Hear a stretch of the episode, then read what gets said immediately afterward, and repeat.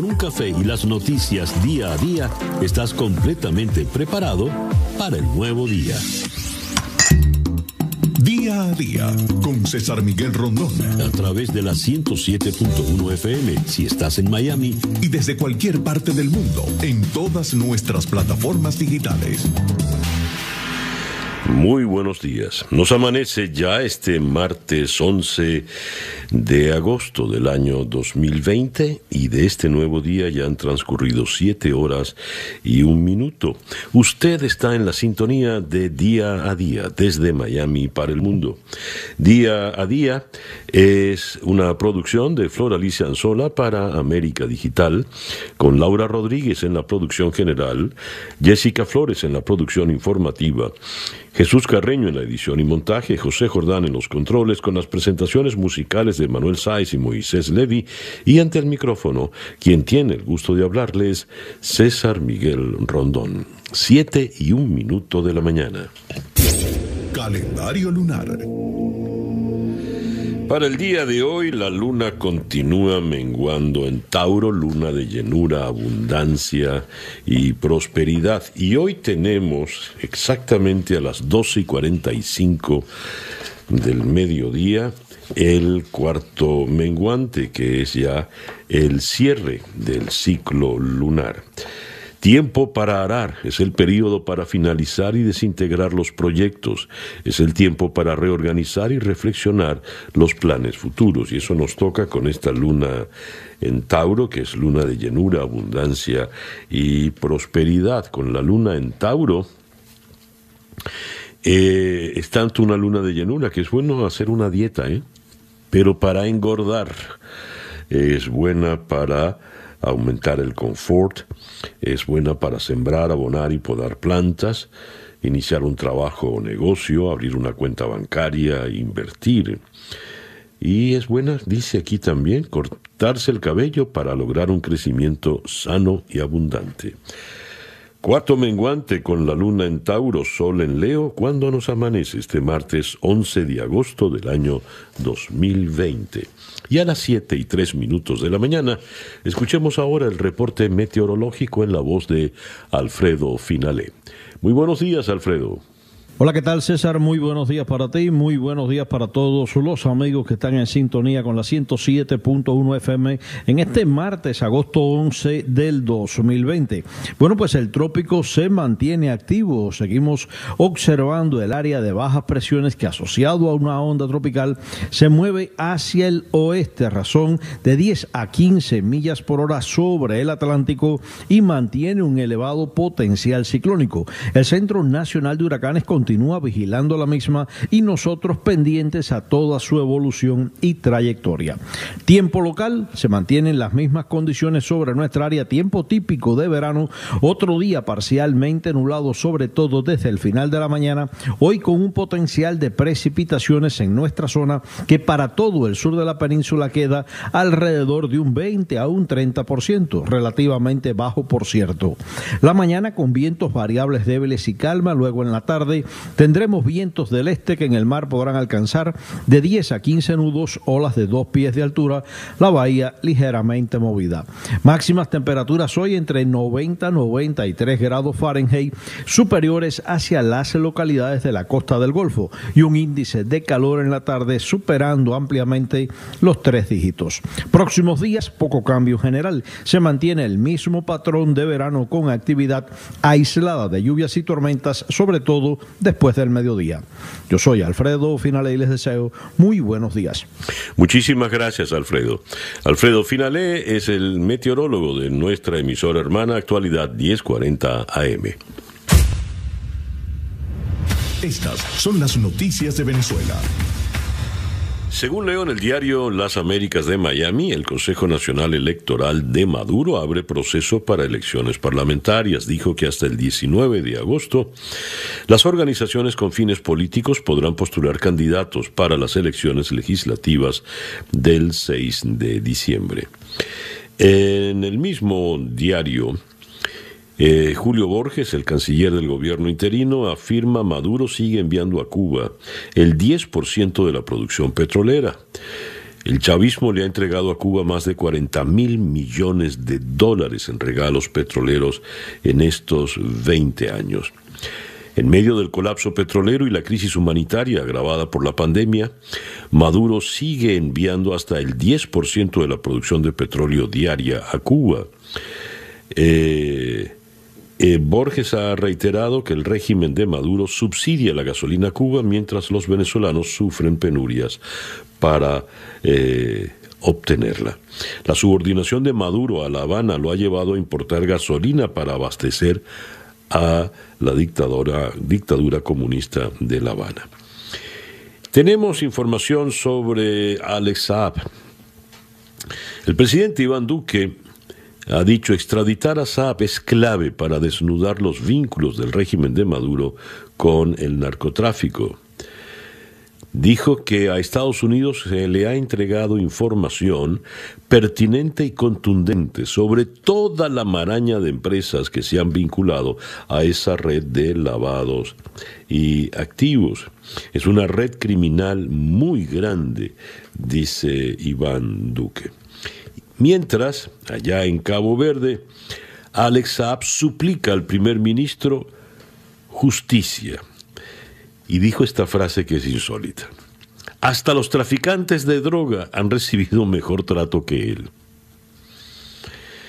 Dios, el empresario colombo venezolano Alex Saab, detenido en Cabo Verde a petición de Estados Unidos como presunto testaferro de Nicolás Maduro, escribió una carta al primer ministro del archipiélago africano, Ulises Correia, en la que le pide que respete su supuesta inmunidad diplomática y le permita volver a Venezuela. Dice que es víctima de un proceso motivado políticamente. Me veo obligado a escribirle, dada la gran injusticia que se ha cometido. Eh, dice él, según Saab, se le ha negado el derecho a una audiencia y al informe del fiscal, algo sin precedentes en la historia legal de Cabo Verde. Simplemente pido justicia y que Cabo Verde, como miembro de Naciones Unidas, respete mi inmunidad y me permita volver a mi país, es decir, a Venezuela, porque recordemos que él ahora es, es detenido, es venezolano. Eh, dice Saab, eh, no se ha aportado la más mínima prueba contundente o evidencias de presuntos crímenes cuya conexión con Estados Unidos es la existencia de pagos realizados o a través de cuentas bancarias en Estados Unidos. En otras informaciones tenemos que en Venezuela se registró el récord de contagios de coronavirus 995 en las últimas 24 horas y el número de personas contagiadas por la enfermedad se eleva ya a 26.800. El Distrito Capital sigue siendo la entidad donde se ha registrado la mayor cantidad de contagios, mientras que el Estado Monagas desplazó a Miranda al pasar al segundo lugar. Miranda queda en tercer lugar con 122 eh, contagios mas no tenemos mayor precisión en el número de fallecimientos. Y eh, esas pues las informaciones fundamentales con relación a Venezuela, cuando el reloj indica que ya son las 7 y 13 minutos de la mañana acá en día a día. Noticias de Latinoamérica. Expresidentes iberoamericanos se solidarizan con Uribe tras su orden de detención. Los exmandatarios de la Iniciativa Democrática de España y las Américas, IDEA, expresaron ayer su solidaridad con el expresidente colombiano Álvaro Uribe, a quien la Corte Suprema de Justicia dictó la semana pasada orden de detención domiciliaria. Uribe que fue presidente de Colombia entre el 2002 y el 2010, es senador del partido de derecha Centro Democrático y la orden en su contra, en un proceso que se le sigue por supuesto fraude procesal y soborno de testigos, ahondó la polarización eh, en la política colombiana. Siguiendo con Colombia, el Tratado de Libre Comercio entre Colombia e Israel, con el que se busca fortalecer la cooperación económica y las exportaciones entre ambos países, entró en vigor ayer en un acto con los mandatarios de las dos naciones. En el acto participaron mediante videoconferencia el primer ministro israelí Benjamín Netanyahu y el presidente colombiano Iván Duque, quien manifestó que hoy ambos países dan vida a un acuerdo comercial que se negoció entre el 2012 y el 2015. Eh, tenemos también detenida en Chile una hija de la expresidente Bachelet en una protesta por los derechos del pueblo mapuche. Carabineros de Chile han detenido a Francisca Dávalos Bachelet, una de las hijas de la actual alta comisionada de Naciones Unidas para los Derechos Humanos y expresidenta del país, Michelle Bachelet, durante una protesta celebrada en el centro de Santiago en favor de los derechos del pueblo mapuche. Dávalos Bachelet ha sido detenida junto a otras cuatro personas cuando se manifestaban en apoyo a una treintena de presos del pueblo mapuche que se encuentra en huelga de hambre. El canciller argentino pide postergar la elección del jefe del BID por la pandemia. El gobierno de Argentina se manifestó el lunes a favor de aplazar la elección del próximo presidente del Banco Interamericano de Desarrollo, debido a que considera que en medio de la pandemia no es apropiado que se discuta su designación de manera virtual. La Secretaría del BID notificó hace unos días el inicio del proceso de propuesta de candidatos para el próximo presidente de la institución y anunció que la elección se haría de forma virtual del 12 al 13 de septiembre. Y siguiendo con noticias que vienen desde la Argentina, ayer arrancó en Argentina arrancaron los ensayos clínicos de la vacuna contra el COVID, elaborada por la farmacéutica estadounidense Pfizer y la alemana BioNTech unas pruebas que el país suramericano llevará adelante junto con Estados Unidos, Alemania y Brasil, según confirmaron fuentes oficiales. En El Salvador, el presidente Nayib Bukele presenta desde hace unos días al ejército de su país como una nueva Fuerza Armada mediante una intensa campaña en medios de comunicación, lo que supone un intento de remozar la imagen de dicha entidad tras el ingreso armado en la Asamblea Legislativa en febrero pasado y ante las deudas pendientes con las víctimas de violaciones de derechos humanos. El 9 de febrero, un grupo de militares armados con fusiles de asalto ingresó junto a Bukele a la sala de sesiones del Congreso como medida de presión, según admitió el mismo mandatario, para que le aprobaran un préstamo de 109 millones de dólares para seguridad. Brasil registra 703 nuevas muertes debido al COVID para totalizar 101.752 decesos desde el inicio de la pandemia, según cifras oficiales. El segundo país más afectado en el mundo por el brote, solo detrás de Estados Unidos, también notificó 22.048 nuevos casos de coronavirus, lo que lleva el total de infecciones a 3.057.470. Perú registró un récord diario de muertes por coronavirus con 228 decesos, aumentando a más de 21.000 el total de fallecidos en medio de un vigoroso repunte impulsado por el desconfinamiento parcial de la población, según su balance oficial. El expresidente Abdalá Bucaran confirmó que volverá a ser candidato.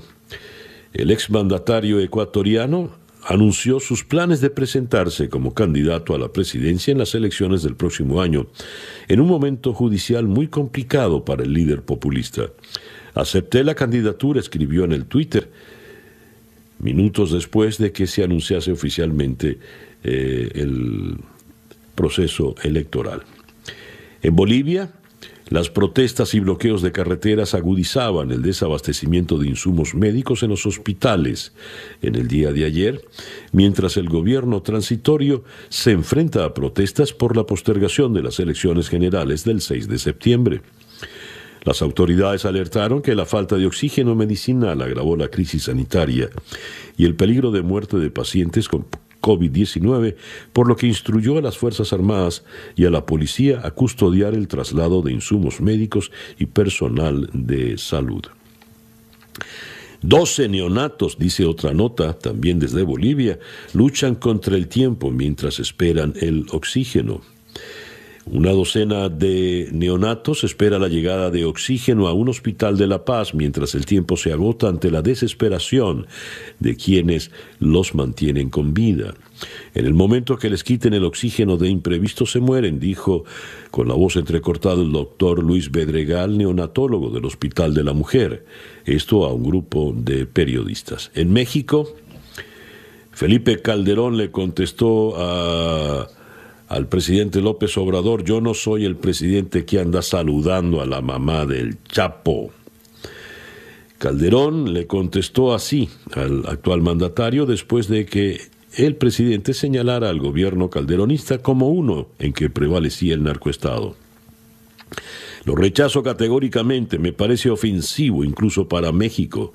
Me podrán criticar muchas cosas, habrá quien esté de acuerdo o en desacuerdo con esa estrategia. Pero yo no soy el presidente que anda saludando a la mamá del Chapo, yo no liberé a ningún criminal ni a los hijos del Chapo, dijo el expresidente Calderón. Eh, recordarán que eh, López Obrador saludó muy cariñosamente a la mamá del Chapo. Y siguiendo en México, más de 450 mil personas firman para que Andrés Manuel López Obrador presente su renuncia. Cientos de internautas revivieron una petición iniciada hace al menos dos meses en la plataforma change.org, en la que se pide la renuncia de Andrés Manuel López Obrador ante los cada vez más recurrentes pensamientos confusos del presidente y evidenciando él mismo su enfermedad mental. Esta es una cita textual de los solicitantes. La petición señala que las constantes comparaciones que ha hecho López Obrador con el expresidente Benito Juárez, una figura por la que siempre ha hecho pública su admiración, son muestra de su incapacidad para mantenerse al frente del gobierno. Y cerramos en Panamá. La solicitud de extradición a Estados Unidos de Ricardo Alberto y Luis Enrique Martinelli Linares, hijos del expresidente Ricardo Martinelli, quien gobernó entre el 2009 y el 2014, espera el desenlace de dos recusaciones individuales planteadas por su defensa ante tribunales guatemaltecos que serán resueltas por dos salas superiores correspondientes. Hasta aquí las noticias de América Latina. Son las 7 y 22 minutos de la mañana en día a día. Escuchas día a día con César Miguel Rondón. Eh, la agenda prevista para el día de hoy, martes 11 de agosto, vamos a comenzar en Ciudad de México, eh, conversando con el novelista venezolano eh, Alberto Barrera Tisca. El destacado narrador venezolano es un columnista frecuente en el The New York Times y su último artículo eh, viene con un título ya de suyo provocador, Carta de Amor a Hugo Chávez. Pues bien, con Barrera Tisca siempre es prudente analizar el panorama político y social venezolano. De Ciudad de México vamos a ir hasta la ciudad de Washington para conversar con el doctor Matthew Levitt. Él es eh, investigador senior del Washington Institute y es el autor de un mapa interactivo donde se puede ver toda la actividad de Hezbollah en el Medio Oriente y en el mundo. Con él tocaremos las actividades de Hezbollah, cuán peligroso es este partido de Dios libanés y por supuesto haremos hincapié en las relaciones del Hezbollah con Venezuela. En Washington también eh, vamos a ocuparnos de la rueda de prensa eh, del presidente Trump en el día de ayer, todos los anuncios que allí hizo, y además cómo fue interrumpida abruptamente en algún momento cuando el un agente del servicio secreto le saca, cierran las puertas, dejan confinados a los periodistas y luego regresa muy tranquilo, al parecer hubo una balacera. Hablaremos de todo eso.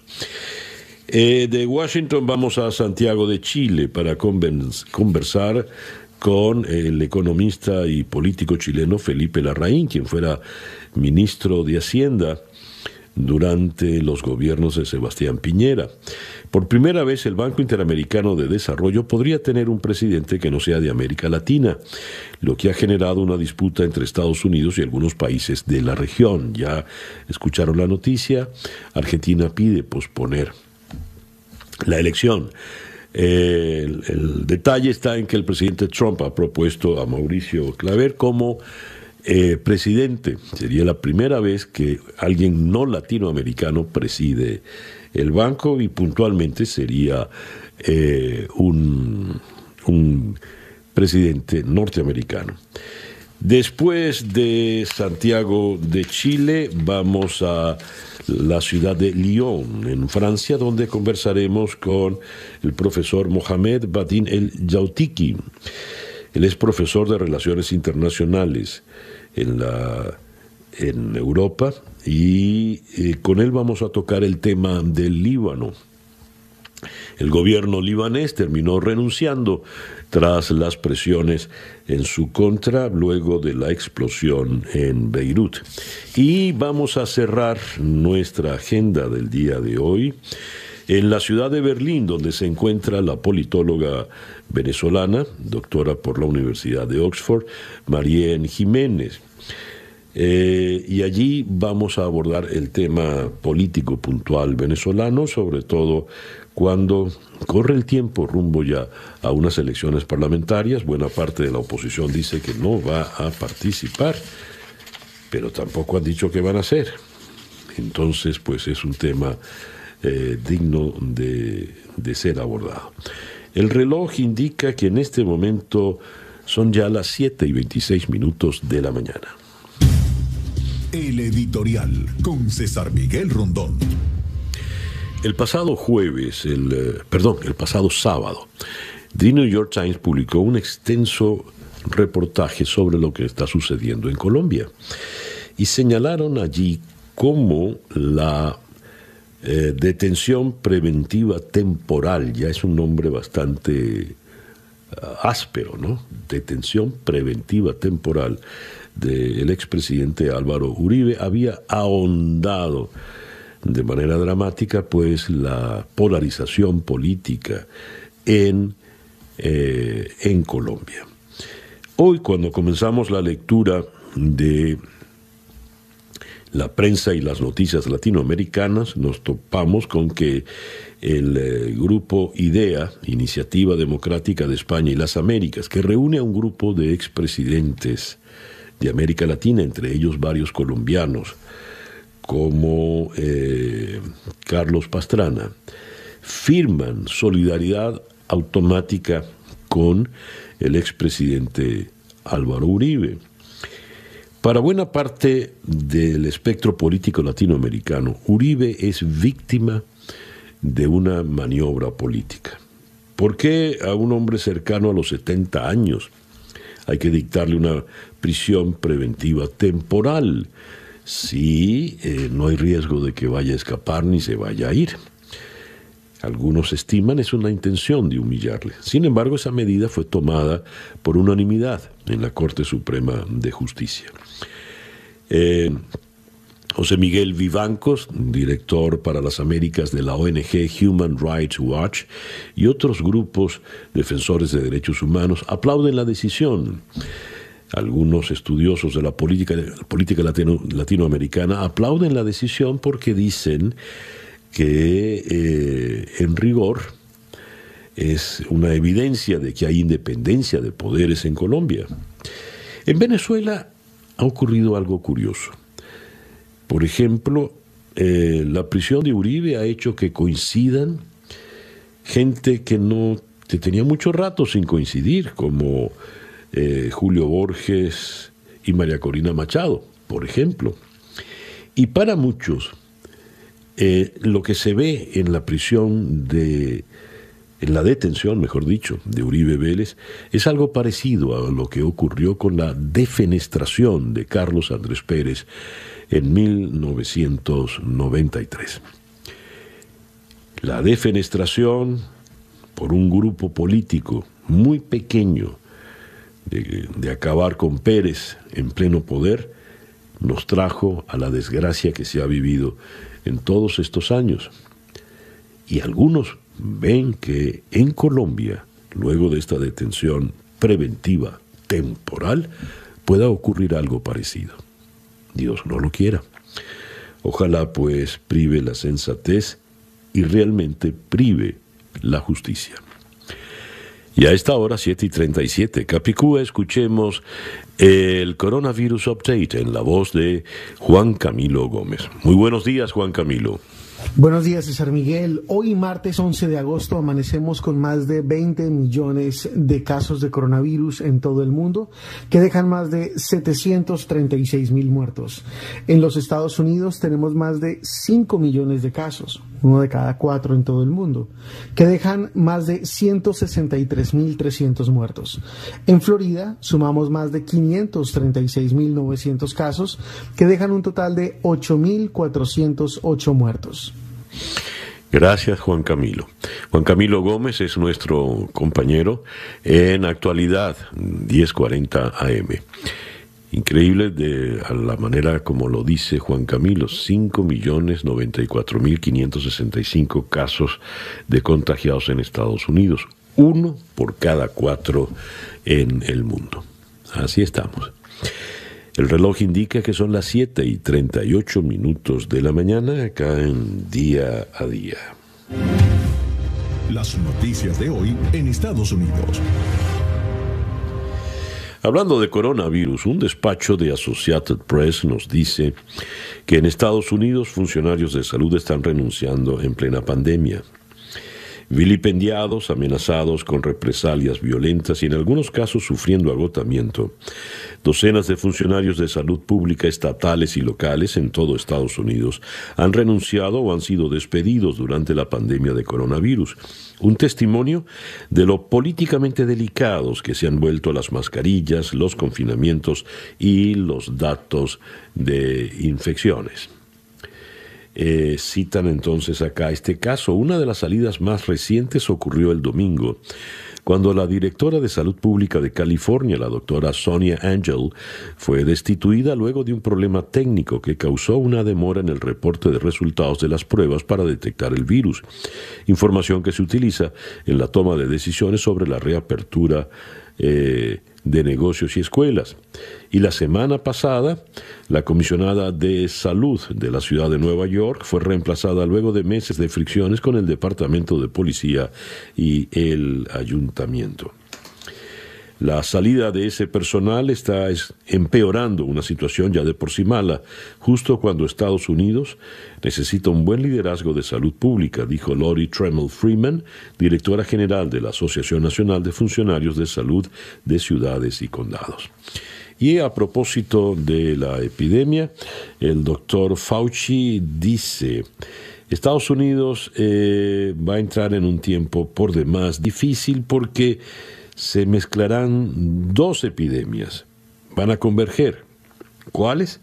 Pues la del coronavirus, evidentemente, que es la que tenemos encima, y la epidemia del flu, de la gripe, em, que suele venir con los tiempos del verano. Eso pues es lo que nos espera. Y hablando de, es lo que suele venir con el verano, no, disculpen, con el otoño. Y a propósito de la situación que nos espera ahora en el otoño, saliendo ya del verano, eh, tiene que ver con el comienzo de clases. Leo en el diario Las Américas de Miami, el peligro de abrir las escuelas es inferior al de la gripe de la temporada. Dice en este sentido el gobernador del estado Ron DeSantis. Leo lo siguiente. El gobernador de Santis sostuvo que el riesgo de abrir las escuelas en las actuales condiciones es inferior al de una temporada de gripe. No obstante, hay que darle opciones a los padres y maestros. El planteamiento anterior lo expresó de Santis en el día de ayer. Nosotros en Florida creemos que es importante empoderar a los padres para que tengan opciones de cómo abordar este nuevo curso escolar. Hay padres que prefieren que se mantenga la educación a distancia, otros desean que sus hijos asistan a la escuela y otros quieren una solución intermedia. Eh, por eso estamos evaluando. pero no da una definitiva. Ahora, cuando él dice el riesgo de volver, de abrir las escuelas es inferior al de la gripe, está descontando lo que acabábamos, lo, que recién le leíamos al doctor Fauci, y es que no es solo la, la gripe eh, estacional por estas fechas, sino el COVID, que no se ha ido ni por lo visto se irá tan pronto. En otras informaciones de Estados Unidos tenemos que, eh, esto lo leo en La Voz de América, el presidente Trump considera negar el reingreso a ciudadanos o residentes que se sospeche estén infectados. Hasta ahora, las restricciones aplicadas por la administración Trump eximían a ciudadanos o residentes legales. Una normativa bajo consideración les prohibiría el reingreso al país si razonablemente, entre comillas, se sospecha que vienen contagiados. Pero ese razonablemente queda en manos del funcionario, queda a criterio del funcionario de inmigración que le reciba a usted en el aeropuerto, por ejemplo, que no es médico ni experto en salud. ¿eh? Por otra parte, Trump quiere posponer el G7 hasta después de las elecciones de noviembre. El mandatario desiste por ahora de celebrar la cumbre en persona, no descarta invitar a Rusia a participar en la cumbre, a pesar de los informes sobre los intentos de injerencia del Kremlin en las elecciones presidenciales del próximo mes de noviembre. Eh, preguntado sobre si sigue considerando invitar a Rusia a la cumbre, a pesar de los recientes informes de que el Kremlin está intentando ingerir en las elecciones y que supuestamente habría ofrecido recompensas a los talibanes por matar soldados estadounidenses en Afganistán, Trump se limitó a decir Rusia es un factor importante. Eh, dice acá, pero lo interesante es esto que dijo el presidente. ¿Saben quién más no estaría contenta con nuestra victoria? Rusia. Pero voy a decirles quién está infiriendo en nuestras elecciones. Los demócratas, al querer e insistir en mandar papeletas por correo, con su corrupción por todas partes. El voto por correo es un desastre, no queremos una elección amañada, de manera tal de que no están interfiriendo los rusos, sino eh, los demócratas. Y leído lo anterior, entonces me topo con esto. La Casa Blanca estaría dispuesta a reanudar las pláticas con los demócratas para un nuevo paquete de alivio, pero no están dispuestos a aprobar un billón de dólares para rescatar, entre comillas, lo que Trump considera malos gobiernos locales y estatales de los demócratas. Eh, él dice, así que ahora Schumer y Pelosi quieren reunirse para alcanzar un acuerdo, tuiteó el presidente Trump. Impresionante cómo funciona todo esto. ¿Dónde han estado las últimas cuatro semanas? Cuando estaban siendo de línea dura, entre comillas, y solo querían fondos de rescate para ciudades y estados gobernados por demócratas y que afrontan severos fracasos. Ellos conocen mi número telefónico. Así las cosas. El reloj indica en este momento que ya son las 7 y 45 minutos de la mañana. La información del mundo día a día. La Organización Mundial de la Salud en Ginebra afirma no es tarde para contener una pandemia con casi 20 millones de casos. El director general de la OMS, Tedros Adhanom Ghebreyesus, afirmó que aún está en manos de la humanidad contener la pandemia que se aproxima a los 20 millones de afectados y las 750 mil muertes, pues no ya rebasamos esa, esa cifra. Estoy acá actualizando el mapa de la Johns Hopkins y leo que en este momento a las 7 y 46 minutos de la mañana del martes 11 de agosto son 20.092.855 casos de contagios en todo el mundo, con un total de 736.254 muertes. Dice el presidente de la OMS, hay brotes verdes de esperanza y para cualquier país, región, ciudad o pueblo, no es aún tarde para darle la vuelta a la pandemia. Rusia, por su parte, aprueba la primera vacuna del mundo contra el COVID. El Ministerio de Salud de Rusia ha dado la aprobación regulatoria a la primera vacuna contra el COVID del mundo desarrollada en el Instituto Gamaleya de Moscú, después de menos de dos meses de ensayos en humanos, según dijo el propio Vladimir Putin en la mañana de hoy. La medida prepara el camino para una vacunación masiva mientras continúan las fases finales de los ensayos clínicos para probar la seguridad y la eficacia. La velocidad a la que Rusia se está moviendo para desplegar su vacuna pone de relieve su determinación de ganar la carrera mundial por un producto eficaz, pero ha despertado la preocupación de que puede estar poniendo el prestigio nacional por encima de la ciencia y la seguridad. En Putin todo es posible. España reconoce que no ha logrado controlar perfectamente la transmisión del coronavirus. Las autoridades sanitarias de España reconocieron que no logran controlar perfectamente el contagio del coronavirus, como demuestra el hecho de que el país registró en dos semanas el mayor avance de casos detectados entre los grandes países de la Europa eh, occidental. El número de muertos aumentó sensiblemente con 65 decesos registrados en los últimos siete días, más de la mitad de los cuales se dieron en la región de Aragón. La justicia francesa abre una investigación por el atentado de Níger. La justicia francesa ha abierto una investigación por el atentado ocurrido a unas decenas de kilómetros al sureste de la capital de Níger, en el que fueron asesinadas ocho personas, seis de ellas de nacionalidad francesa.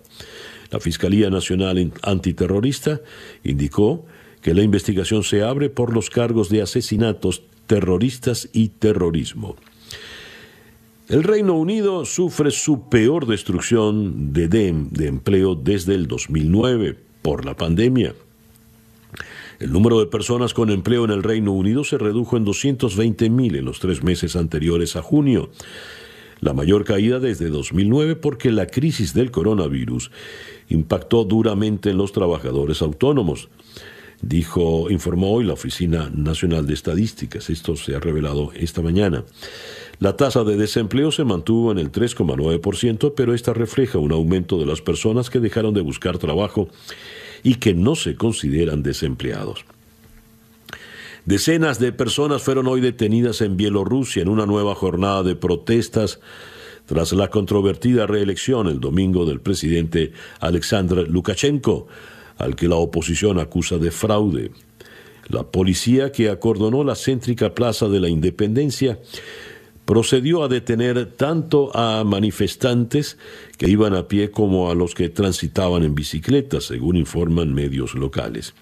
Y la candidata presidencial de la oposición unificada bielorrusa, la señora Svetlana Tijanovskaya, se ha refugiado en Lituania, según informó el ministro de Exteriores de Lituania. Tijanovskaya está a salvo, está en Lituania, escribió en el Twitter.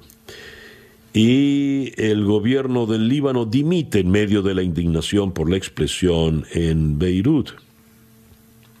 El estallido de más de 2.000 toneladas de nitrato de amonio en un almacén el 4 de agosto acabó con, con la vida de 158 personas, hirió a más de 6.000 y destruyó parte de la ciudad mediterránea, coronando meses de deterioro político y económico y provocando airados llamados a la dimisión de todo el gobierno. En un discurso televisado, el primer ministro Hassan Diab dijo que respalda los llamados de los libaneses comunes para que los responsables de este crimen sean juzgados. Diab hizo el anuncio después de que el gabinete eh, formado en enero con el respaldo del poderoso grupo Hezbollah, respaldado por Irán y sus aliados, se reuniera ayer, cuando muchos ministros manifestaron su deseo de renunciar, según fuentes ministeriales y políticas. Diab dijo el sábado que pedirá el adelanto de las elecciones parlamentarias. Así las cosas. El reloj indica en este momento las 7 y 51 minutos de la mañana acá en día a día desde Miami para el mundo. Escuchas día a día con César Miguel Rondón. Y comenzamos nuestra ronda de entrevistas del día de hoy, martes 11 de agosto, en Ciudad de México.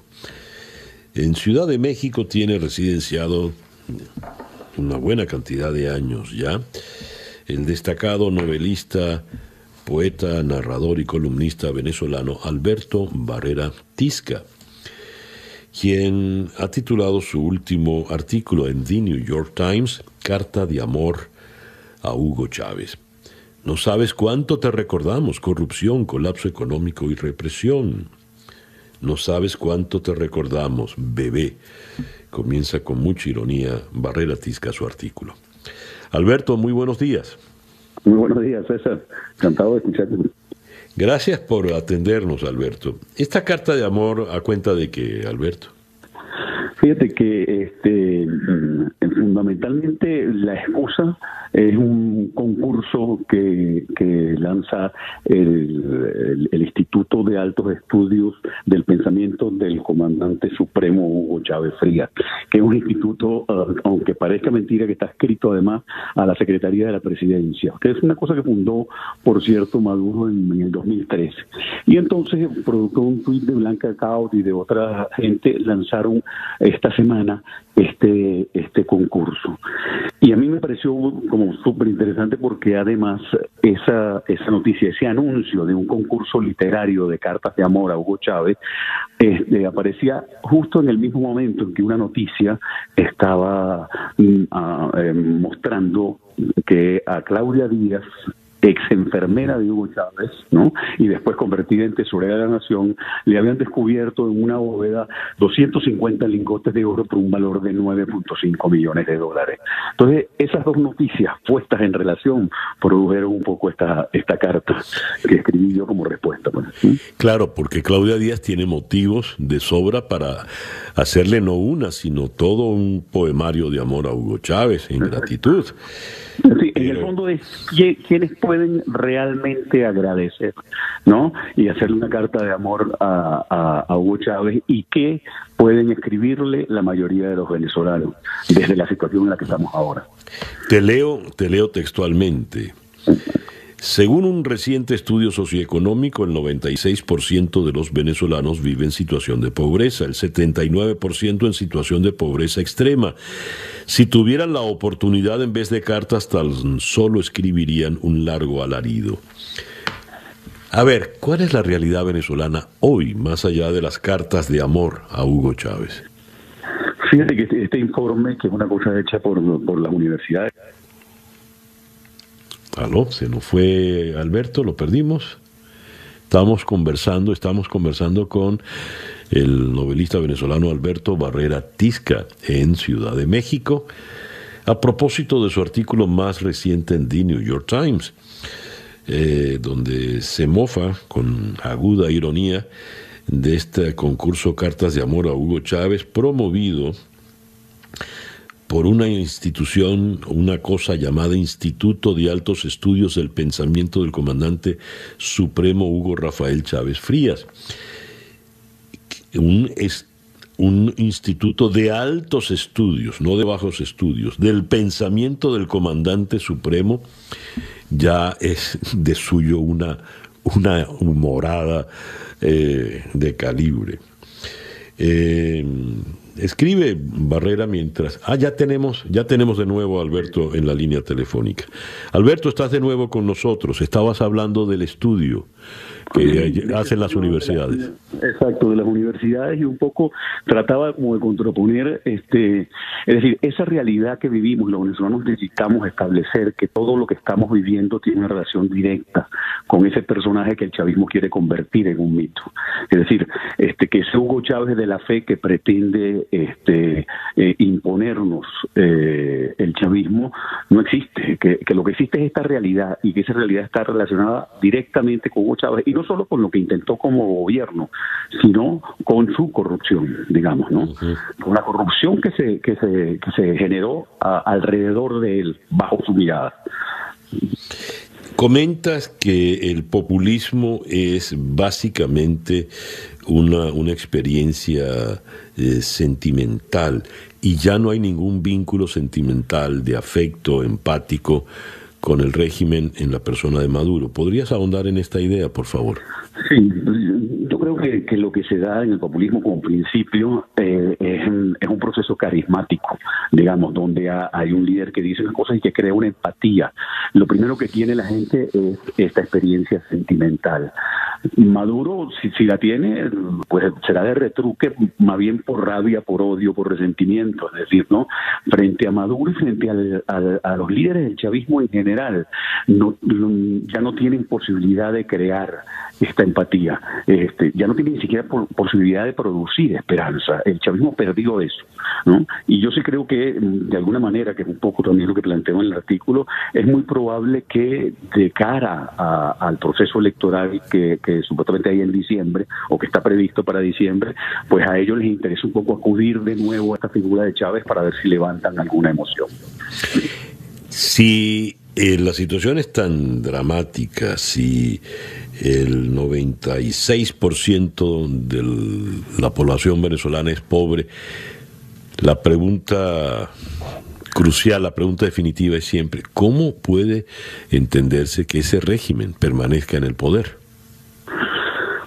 Yo creo que la respuesta está en la violencia.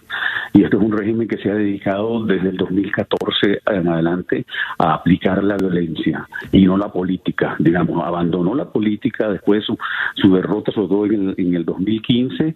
Y si uno se pone a ver un poco lo que hay en términos de, de represión y de censura en Venezuela en todos estos años, tampoco explicación. Y ahí, si no, está el informe de, la Comisión de Derechos Humanos que preside Bachelet. Es decir, que es un país donde en los últimos años ha habido más de 8.000 ejecuciones extrajudiciales. Y eso es responsabilidad del Estado. Ya. Alberto, muchísimas gracias pues por atendernos en la mañana de hoy. Gracias a ti, César. Un abrazo. Alberto Barrera Tisca, destacado novelista venezolano, ganador del premio Herralde de novela, del premio Tusquets de novela y su novela más reciente, Mujeres que Matan.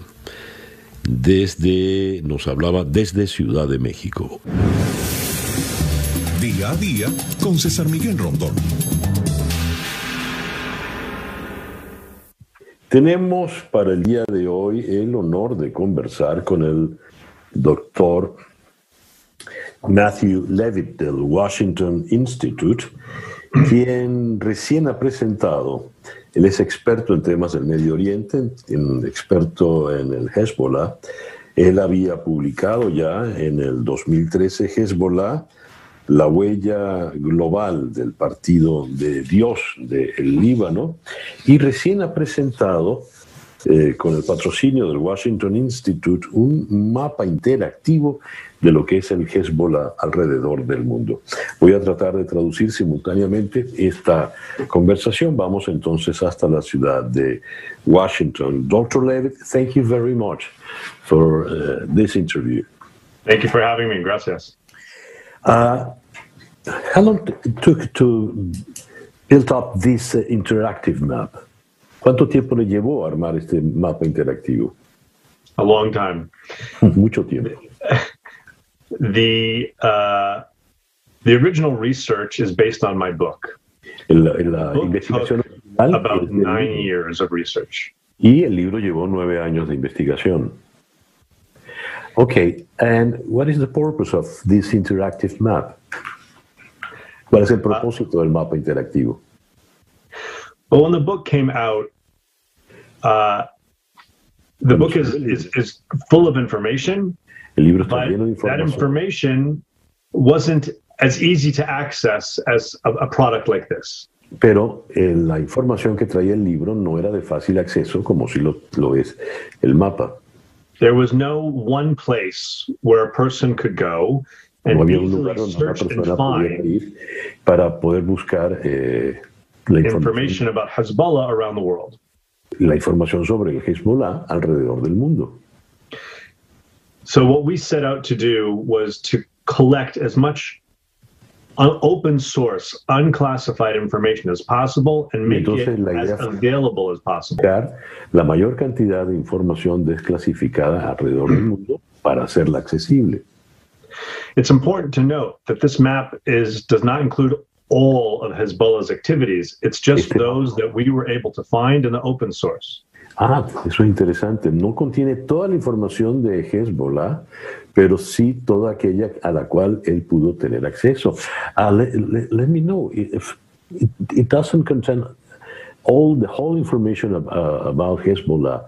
Is there many information left?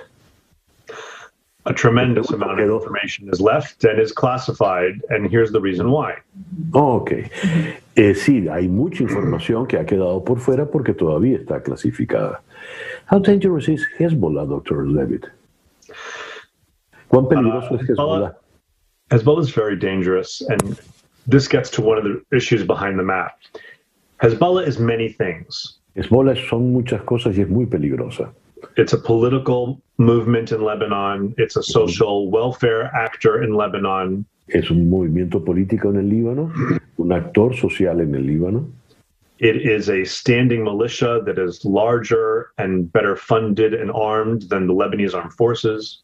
Es una organización miliciana, mejor armada inclusive que incluso que las fuerzas armadas libanesas. And it is also an international criminal and terrorist organization. Y a la vez es una organización criminal y terrorista. Some of those activities are uh, not illegal and are very public. Uh, medical clinics, education, politics. Son ilegales y son muy públicas. Eh, educación, hospitales, por ejemplo. And Hezbollah goes to great lengths to publicize those activities. They want you to know about them. Y eh, Hezbollah hace un gran esfuerzo en publicitar todas esas actividades. But the group goes to even greater lengths to hide those activities, criminal, military, terrorist, that pero, it does not want you to know about. Pero con la misma, Hezbollah hace un gran esfuerzo por ocultar las actividades criminales que no le interesa sean de acceso al público. And that's made having a kind of um, a, a, a uh, robust discussion about Hezbollah overall very difficult because mm. some of it's public and you can talk about it. So much of it is, is hidden and you couldn't talk about it. Eso hace que la discusión sobre Hezbollah sea muy complicada, porque hay mucho que es público, pero hay mucho más que eh, es oculto, no se conoce. What I'm trying to do with this map is level the playing field so we can have a fully informed discussion about the totality of a group that engages in this very wide range of activities from education and healthcare to murdering people. Okay. La idea entonces del mapa interactivo es poder dar, eh, nivelar en toda la información de Hezbollah, desde la información pública sobre sanidad, por ejemplo, hasta la información que conlleva el asesinato de personas.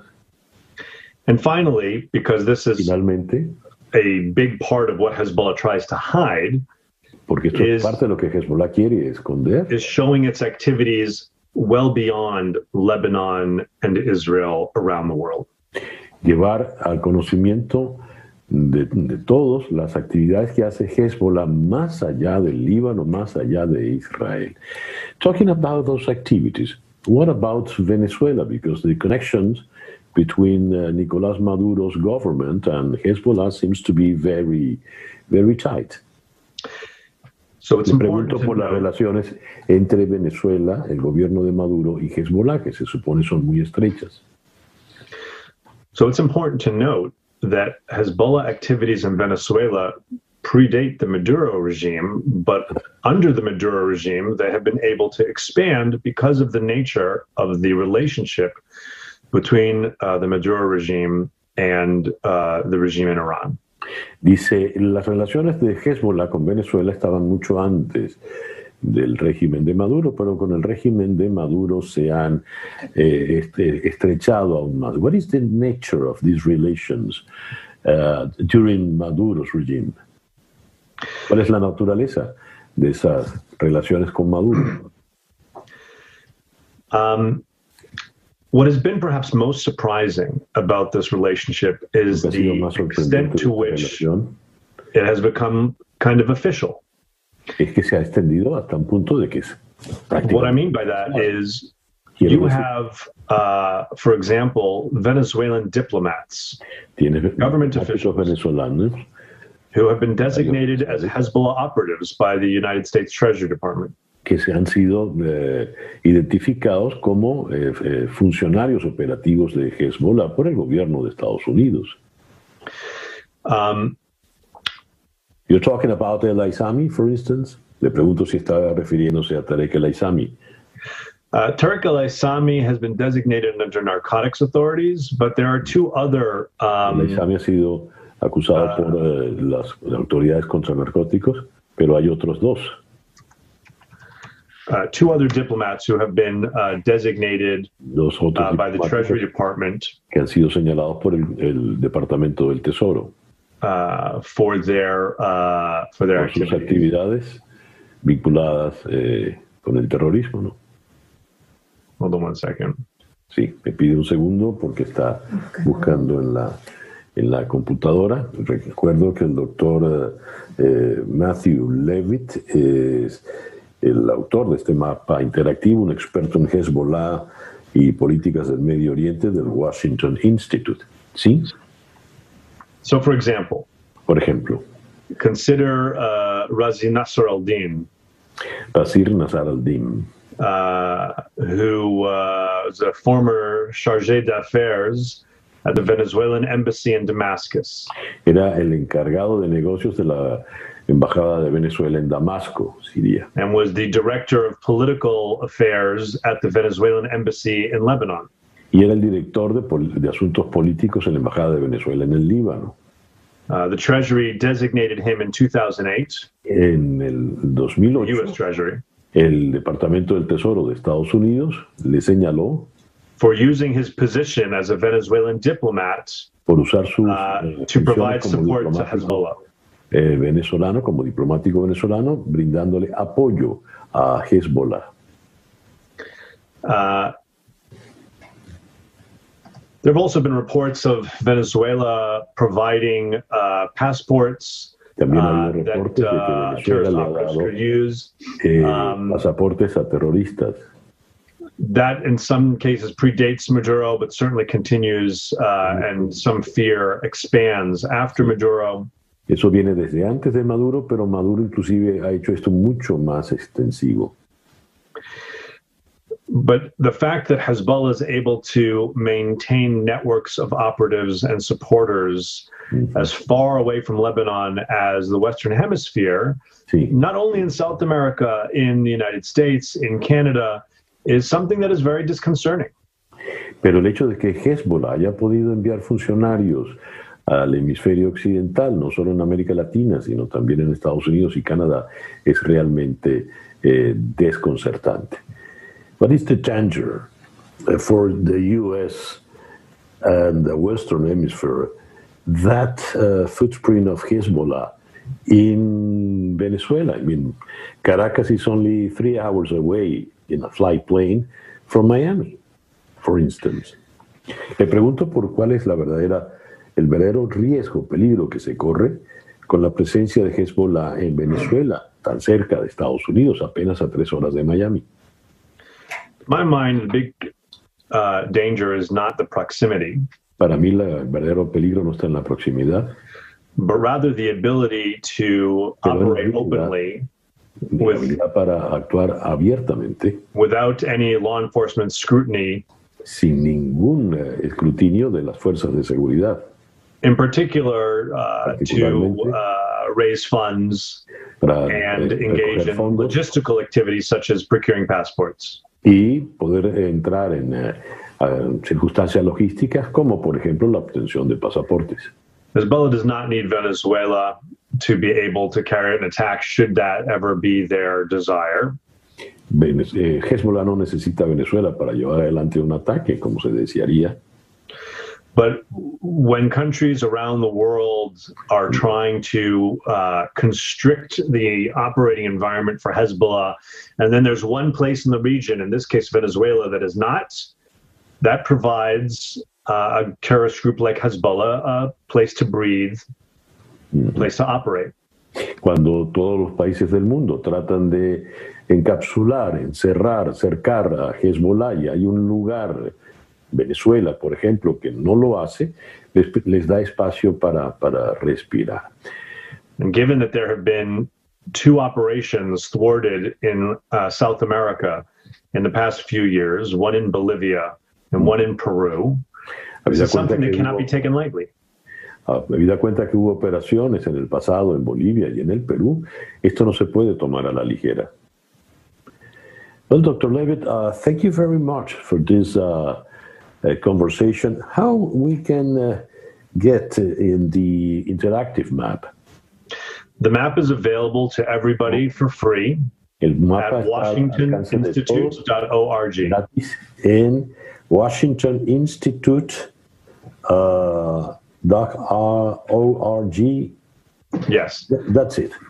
Well, thank you very much and congratulations for this achievement. Thank you so much. Bye. Bye. It was a pleasure. The pleasure is mine. Thank you. Please send me the link when it's ready and we'll promote it. Okay, sure, we will. Thank you. Very Le acabo de agradecer y felicitar pues por este logro con este mapa interactivo. El doctor uh, Matthew Levitt del Washington Institute, experto en temas del Medio Oriente, experto en el Hezbollah. Día a día con César Miguel Rondón. El reloj indica las 8 y 20 minutos de la mañana. Estamos tratando de hacer contacto con Felipe Larraín, economista y político chileno. Fue ministro de Hacienda durante el gobierno de Sebastián Piñera hasta el 28 de octubre del año pasado. Y con él queremos conversar sobre la situación planteada con eh, la próxima elección de el nuevo presidente del Banco Interamericano de Desarrollo. Ya le tenemos acá en la línea telefónica. Señor Larraín, muy buenos días. Eh, César, buenos días. ¿Qué tal? ¿Cómo está usted? Muy bien, gracias por atendernos. A ver, leo acá en una reseña en el diario El País de Madrid lo siguiente. La elección de un nuevo presidente para el Banco Interamericano de Desarrollo se ha convertido en una batalla diplomática. Donald Trump quiere colocar por primera vez a un estadounidense, Mauricio Claver Carone, al frente del organismo. La Unión Europea, y Argentina, a los que acaba de unirse Chile, maniobran para evitarlo e intentan aplazar la votación prevista en septiembre hasta marzo, cuando tal vez Trump ya no esté en la Casa Blanca. ¿Cuál es el inconveniente de que el Banco Interamericano de Desarrollo sea presidido por un norteamericano, eh, señor Larraín? Mire, eh, eh, el inconveniente o, la situación distinta que tenemos en este caso es que hay una tradición y un compromiso. Y es un respeto por la institución, lo que hemos llamado, y esto no tiene nada que ver con el nombre del señor Claver Carone, no es una cosa personal, sino es un tema del proceso y de la institución. Del proceso, porque por 60 años se ha respetado el compromiso que hizo el entonces presidente Dwight Eisenhower, de que el banco en su creación donde estaba el presidente Eisenhower, el banco fuera presidido por un, por un latinoamericano. Nunca antes Estados Unidos había presentado un candidato a presidir el BID. Y por eso ha sido una sorpresa en la región el hecho de que el BID esté en este momento con un candidato norteamericano que tiene un apoyo eh, eh, importante. Ahora, hay una serie de países que lo que han planteado, con el mayor respeto, no solamente países, lo han planteado expresidentes de la región, entre ellos Fernando Enrique Cardoso, Juan Manuel Santos, entre ellos el expresidente Julio María Sanguinetti Ricardo Lagos Escobar. Es decir, a través del espectro político hay más de 30 ex ministros de Hacienda, ex cancilleres, que han pedido en la forma más respetuosa que la elección se aplace. ¿Para qué? Para que podamos tener la oportunidad de discutir una agenda. Porque creo que es muy importante, no solamente por la parte del proceso y porque los compromisos están para ser cumplidos. Y en ese sentido, el compromiso norteamericano debe ser cumplido y esto es una, ha sido una sorpresa en la región que se haya presentado por primera vez un candidato norteamericano. De tal manera que hay un tema del compromiso original, de una tradición de 60 años y del proceso en el cual hoy día estamos en una situación extraordinaria, porque la región está enfrentando una pandemia que va a ser para muchos la peor crisis desde la Gran Depresión de los años 30 del siglo pasado, es decir, la peor crisis en un siglo. Lo que tenemos que hacer ahora es no solo abocarnos a discutir un candidato, sino abocarnos a discutir un programa, un programa con una agenda, una agenda que se haga cargo de esta situación y que enfrente los desafíos que va a tener la región. Por desafíos me refiero a qué? A toda la agenda de recuperación post pandemia, a cómo se recuperan la eh, responsabilidad, la sanidad fiscal en países que van a quedar extraordinariamente endeudados, tanto su sector público como su sector privado. Ahora, ¿por qué el presidente Trump propone un candidato? ¿Qué pretende el presidente de Estados Unidos con el BID?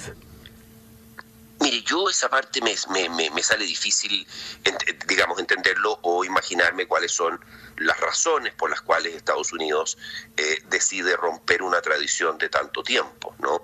Eh, eso ciertamente es un, eh, ha sido, como digo, una sorpresa y lo que nosotros estamos haciendo, un grupo de países, como le decía, el, grupo de, de, ex autoridades, es un llamado a posponer la elección, a debatir, a a, debatir agendas, más que a debatir eh, solamente el candidato, por importante que esto sea.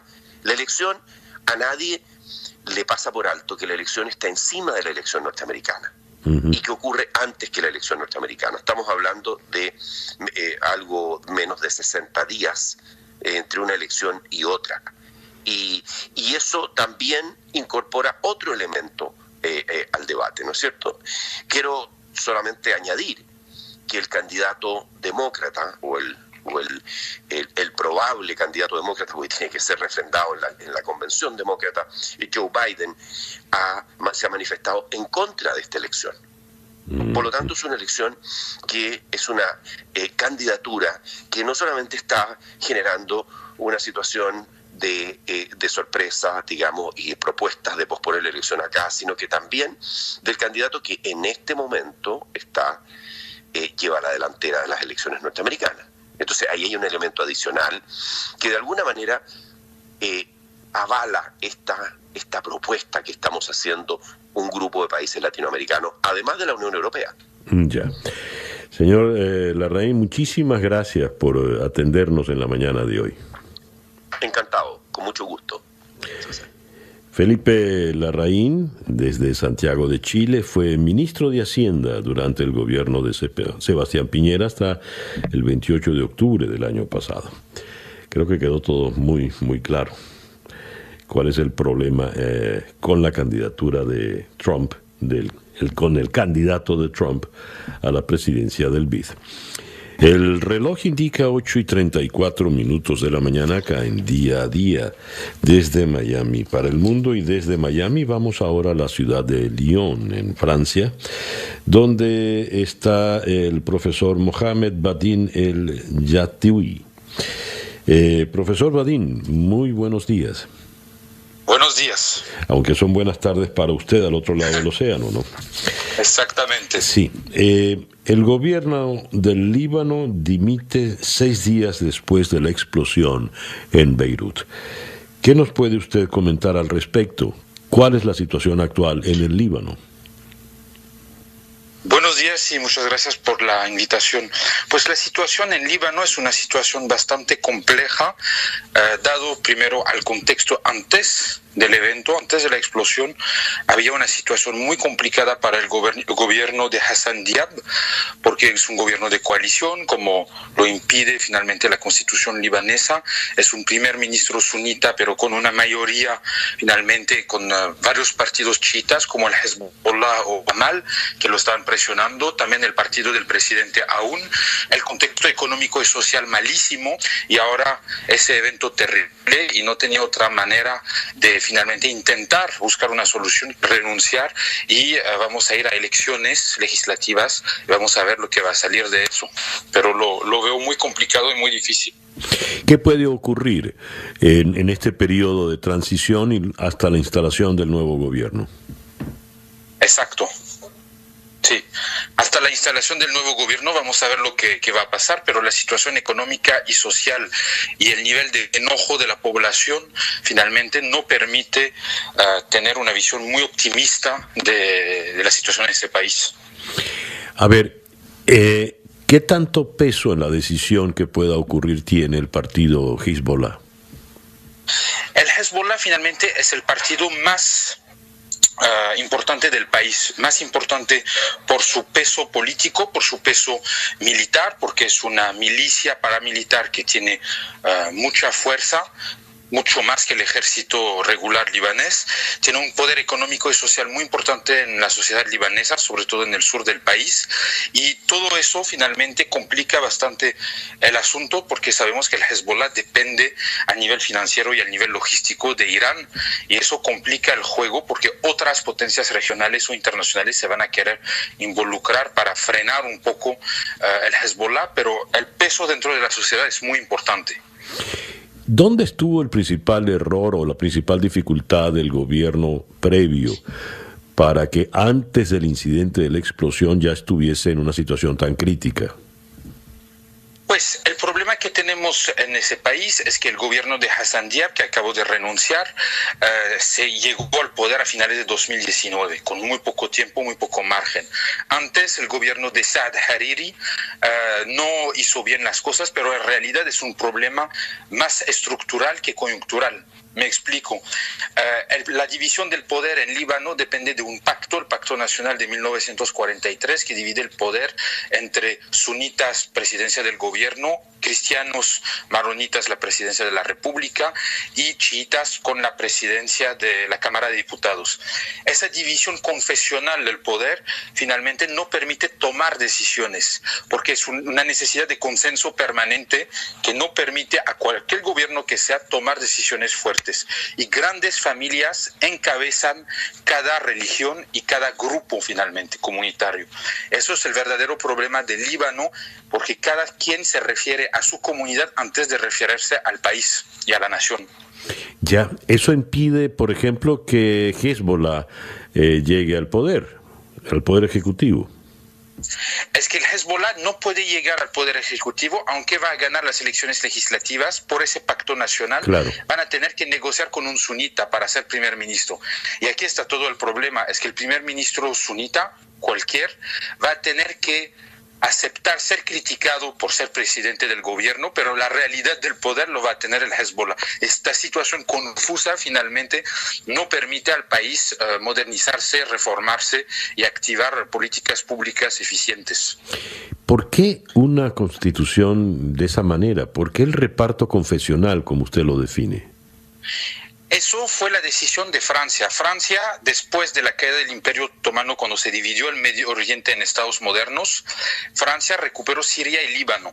Y en 1932 hicieron el único censo de la historia del Líbano, la división del poder entre tres comunidades importantes cristianos maronitas, sunitas y chiitas. El problema es que como no hicieron censo desde casi un siglo, 90 años casi, eh, la realidad es un poco distinta. Ahora hay más musulmanes que cristianos, pero nadie quiere cambiar ese pacto del 43, consecuencia del censo del 32, y finalmente el país está totalmente bloqueado. Y aunque tenemos jóvenes que en el 2019 y también ayer y anteayer hicieron manifestaciones para pedir eh, algo que se llama la ciudadanía, que todos conocemos, Líbano no tiene finalmente un Estado fuerte porque tenemos sociedades plural, sociedades, y no tenemos uh, un Estado. Y eso es un verdadero problema para la sociedad libanesa, porque transformar el país, reformarlo, eso quiere decir finalmente cambiar las reglas del juego, y las reglas del juego convienen a unos. Ya. Bueno, situación por demás confusa, ¿no? Y sin confusa. Sí, no se ve solución fácil a la vista. Profesor Mohamed, muchísimas gracias por atendernos en esta mañana. Muchas gracias a usted por la invitación. Bonito día. Gracias. El profesor Mohamed Batin El Yatiwi, eh, desde la ciudad de Lyon, en Francia. Y mm, acá en día a día, desde Miami para el mundo, vamos ahora hasta la ciudad de Berlín Pero vamos a Berlín para hablar de Venezuela, porque en Berlín está la doctora Marién Jiménez, politóloga, doctora eh, y profesora en la Universidad de Oxford. Marién, muy buenos días. Muy buenos días para ti, César. Un saludo también para toda la audiencia. Marién, me ha llamado mucho la atención que cuando hablamos de la crisis venezolana, parece que el juego está definitivamente trancado, que no hay salida posible eh, la oposición eh, ha sido fracturada desde el régimen, amén ya de las fracturas internas que venía teniendo, y eh, algunos insisten en que mm, se debería intentar la, la, opción electoral, otros pues ya dicen que no, se firmó el documento ese de los 27 partidos. Pero lo que me llama mucho la atención es que has colocado una serie de tweets donde nos remites a lo vivido en Filipinas con la caída del dictador Ferdinand Marcos. ¿Por qué? Bueno, César, esa es una gran pregunta, hermana. Yo no creo que el juego esté trancado. ¿Por qué? Porque la historia se está construyendo en este momento y Venezuela no se va a acabar. Claro, el proyecto que inició, el proyecto democrático se ha venido erosionando y ahorita hoy vivimos, como bien dices, en un régimen autoritario. Ahora bien, eso no implica que no podamos regresar a la democracia. Yo creo que las eh, últimas encuestas demuestran que la población todavía está dispuesta a participar y eso es una muy buena eh, noticia. Es decir, nuestra población, aun cuando ahorita está desmovilizada porque no encuentra un liderazgo que logre aglutinar el descontento, todavía cree en la institución eh, de la elección como mecanismo de resolución de conflicto. Y eso es algo muy positivo. En otras sociedades vemos en realidad que el voto no significa absolutamente nada. Entonces ahí ya tenemos un, un punto positivo. Lo que traté de hacer con ese eh, hilo educativo, a llamarlo así, fue un poco ilustrar que las elecciones sí importan. Eh, muchas veces en el discurso político eh, encontramos versiones que, que, buscan minimizar la importancia del voto. Ahora bien, ahora en esta etapa autoritaria que estamos en Venezuela, el voto no es para ganar elecciones. Quien afirma que a participar bajo cualquier circunstancia ahora mismo va a generar una victoria, como por ejemplo, ejemplo, aquella que se dio en el 2015 en la Asamblea Nacional, eh, simplemente no está contando la historia completa. Y por eso me remito al caso de las Filipinas, una eh, dictadura represiva, corrupta, violenta. Eh, hubo muy pocas oportunidades para la sociedad de aglutinarse, sin embargo, se da una serie de factores, se juntan una serie de factores para el 86 eh, pero con previa organización ya desde el 83, eh, como por ejemplo el liderazgo de Corazón Aquino, la unidad opositora en torno a su eh, candidatura, la sociedad civil organizada y prestando su expertise para las protestas y una población que supo escuchar el llamado de la, no violencia. Y eso es un, un punto muy importante. Muchas veces pensamos que las protestas violentas pueden llevar a los cambios. Sin duda, en algunos casos, la violencia ha llevado a disrupciones. Pero lo que importa aquí en Venezuela es que no haya una reversión al autoritarismo. Y yo creo que aquí siempre importante recordar que el tema militar es muy importante. En Venezuela los militares hoy en día tienen un rol predominante. No es suficiente con exigirles que vuelvan a su mandato constitucional. Yo creo que aun cuando es muy duro eh, tolerar los trade-offs, ¿no? ese balance que se tiene que dar en la, en la, transición, es importante hacerlo. Es decir, hay que ofrecer garantías eh, suficientes, hay que hacer lamentablemente por, el por la parte de los demócratas, y digo lamentable porque eh, en teoría lo que queremos es unas elecciones libres y, que Venezuela pueda prosperar nuevamente, pero no es tan fácil. ¿Por qué? Porque la destrucción ahora mismo y el control por otros tipos de sectores no civiles, los militares que te mencioné, pero también, por ejemplo, el control de los grupos armados, este panorama tan complejo implica que tú hagas una negociación y que tú llegues a acuerdos con estos diferentes sectores. Si no, yo creo que... Eh, me atrevería a afirmar que una reversión al autoritarismo en el corto plazo eh, es posible. ¿Por qué? Porque estos sectores tienen diferentes intereses, correcto. Si tú no les eh, garantizas perdón, eh, los intereses, o beneficios, ciertos beneficios para ese, para ese grupo y también para su familia, pues entonces no tendrán ningún incentivo de dejar todo lo que tienen ahorita para volver a un régimen democrático y constitucional. Y con esto no, no, no estoy diciendo impunidad, tiene que haber justicia y reconciliación, pero dentro de ese marco tiene que haber también una propuesta para estos sectores que hoy en día lamentablemente tienen un fuerte componente en la política venezolana. Siento que los militares venezolanos no se sienten obligados a aceptar ningún tipo de negociación. Tienen la sartén por el mango, controlan absolutamente todo. Abundan los generales, los almirantes, en fin. Cuando buscas el parangón con lo sucedido en Filipinas a mediados de los años 80, ¿dónde está la corazón Aquino o el personaje equivalente que pueda ser aglutinante en la dinámica venezolana actual? Bueno, César, esa es una pregunta difícil. Yo creo que ahora mismo eh, no la hay, pero eso no significa que no pueda surgir. De hecho, lo que vemos en otros casos, por ejemplo, en algunos casos de transiciones eh, muy rudas, lentas, eh, como es el caso de Etiopía, por ejemplo, como fue en el caso de Sudán, después de casi 30 años de al-Bashir en el, en el, al mando, o en el caso de Gambia, en el caso de Zambia, lo que vemos es que la sociedad civil es la sociedad la que se organiza para representar esa amenaza creíble, para usar términos de, la literatura. Eh, es la sociedad cuando se junta y presiona y sus líderes sociales, sus diferentes organizaciones, sindicatos, estudiantes, iglesias, incluso también el rol del sector privado y las empresas se aglutinan cuando esa fuerza social, económica, política, eh, cultural, religiosa se une, es ahí donde el cálculo de las élites eh, autoritarias cambia. Fíjate que lo que no, no, importa necesariamente si se gana una elección con el 60, 70 o 80%, hablando desde la perspectiva de la oposición, lo que importa es que las élites gobernantes de la coalición autoritaria tengan la sensación de que las cosas cambiaron. Ahí, cuando hay ese cambio en el cálculo, es donde los cambios eh, macros se pueden dar. Fíjate, yo uso siempre una frase en mi Twitter. Eh, el autócrata nunca va a acumular poder después de décadas, después de haber cometido eh, violaciones a los derechos humanos, a estar implicados en corrupción, nunca va a dejar el poder por sí mismo. La pregunta es cómo le quitas, cómo le arrebatas, desafías ese poder. Y eso eh, eh, ha sido un indicador eh, clave en otros casos también. La sociedad organizada tiene que ser un factor. Fíjate, ahorita el tema de la pandemia es una de las, de las dudas que siempre surge. ¿Qué hacer?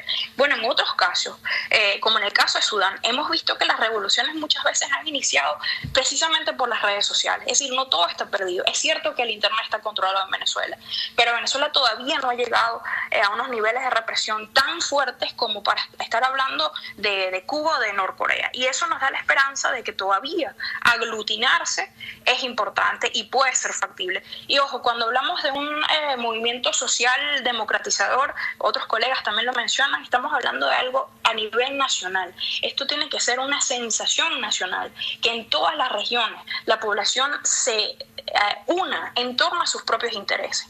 Porque lamentablemente yo creo que lo que vemos ahorita en la élite política es decir, partidista, eh, eh, en algunos sectores opositores no se ven alineados los intereses de esas élites políticas con el interés eh, de la población de cambio, de cambio. Como tú bien mencionaste, hay una fragmentación muy fuerte. Algunos buscan una nueva constelación autoritaria que les permita vivir y existir. Otros buscan es crecer mientras tanto el régimen sigue avanzando y otros se plantean la continuidad administrativa para garantizarse así una renta y una burocracia. Y yo me pregunto, esas tres opciones que te menciono, a grosso modo, son aquellas que les pueden dar respuestas a la población. Yo lo dudo y por eso eh, creo que es importante que se entienda que la ciudadanía ahorita conjunta es la que tiene que también movilizarse y tratar de canalizar y visualizar su deseo de cambio. Marien, muchísimas gracias pues por atendernos en la mañana de hoy, en la tarde ya para ti. Muchísimas gracias, César. Un saludo para todos. La doctora Marien Jiménez eh, es eh, profesora en la Universidad de Oxford y nos atendió desde la ciudad de Berlín. El reloj indica en este momento 8 y 54 minutos de la mañana. La sorpresa del iPod con César Miguel Rondón. Basta oír ese el ataque de esa orquesta para saber de inmediato que no es otro sino Tito Rodríguez. Un invento de él, ¿no? Eso dice él era charanga con bossa nova. Y bien, con esa charanga con Bosonova y el gran Tito Rodríguez cerramos pues por el día de hoy. Esto fue Día a Día desde Miami para el mundo. Día a Día es una producción de Flor Alicia Anzola para América Digital con Laura Rodríguez en la producción general, Jessica Flores en la producción informativa, Jesús Carreño en la edición y montaje, José Jordán en los controles y ante el micrófono, quien tuvo el gusto de hablarles, César Miguel Rondón. Gracias pues por permitir estar allí. Tengan todos el mejor día posible. Y a las 8 y 55 minutos para variar, Barbarita.